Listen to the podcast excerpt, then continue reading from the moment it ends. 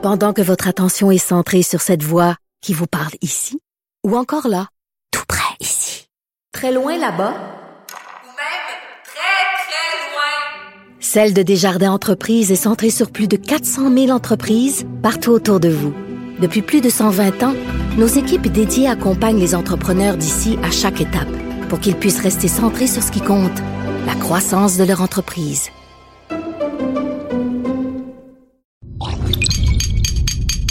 Cube Radio. Salut, c'est Charles Dran avec l'équipe dans 5 minutes. On s'intéresse aux sciences, à l'histoire et à l'actualité. Aujourd'hui, on parle de fake news, de fausses nouvelles, ou plutôt de deep fake, d'hyper trucage.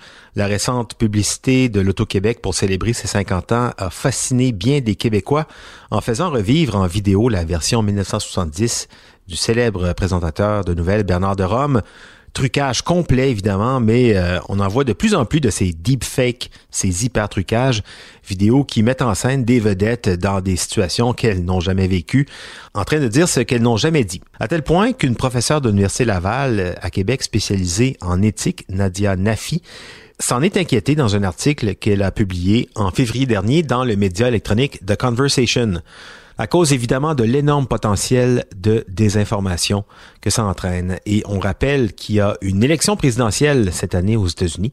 Comment les fabrique-t-on, ces vidéos hyper truquées?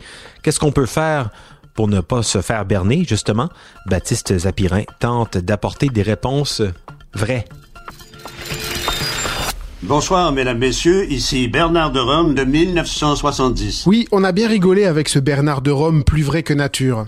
Today is a historic day. On a bien rigolé aussi il y a quelques mois, en octobre 2019, avec cette vidéo virale où Donald Trump s'exclame dans une conférence de presse Today we eradicated AIDS. Aujourd'hui, nous avons éradiqué le sida. Thank God. Merci Dieu. Thank you, Donald Trump. Merci Donald Trump. It's done. All done, folks. Là encore, il s'agissait d'une publicité signée par l'association Solidarité SIDA. Ces vidéos hyper truquées, elles fleurissent depuis un peu plus de deux ans. Leurs concepteurs sont capables d'y montrer des célébrités disant ce qu'elles n'ont jamais dit, le tout de façon très crédible. C'est bien leur voix, c'est bien eux à l'image, on les voit bouger avec tous leurs tics possibles. Donald Trump, par exemple, on le voit bien faire son petit rond avec ses doigts. Alors comment c'est possible ça? Eh bien, on dit merci au programme d'intelligence artificielle. D'abord, l'auteur de la vidéo rassemble des centaines de photos ou vidéos de la personne piégée, donc c'est plus facile quand la personne est connue, évidemment. Ensuite, ces photos sont chargées dans la mémoire d'un programme d'intelligence artificielle appelé réseau de neurones artificiels. Leur structure interconnectée s'inspire en effet des réseaux de neurones biologiques, comme dans notre cerveau. Chaque neurone, si vous voulez, est programmé pour transmettre une information, un signal, ou l'évacuer. Une fois ces photos rentrées, le programme établit des connexions statistiques entre les expressions faciales de la personne et les mots qu'elle prononce. Le programme finit donc par comprendre que quand Donald Trump écarte les mains, il a tendance aussi à hausser les sourcils. Que quand il dit Today, il garde la bouche ouverte en forme de losange. Bref, il apprend à l'imiter à la perfection. Et enfin, on n'a plus qu'à rentrer un discours dans le programme pour qu'il génère la vidéo. On a bien ri avec Donald Trump et Bernard de Rome, mais les deepfakes, ça ne fait pas rire tout le monde. Parce qu'on a là un outil royal, évidemment, pour créer de la désinformation.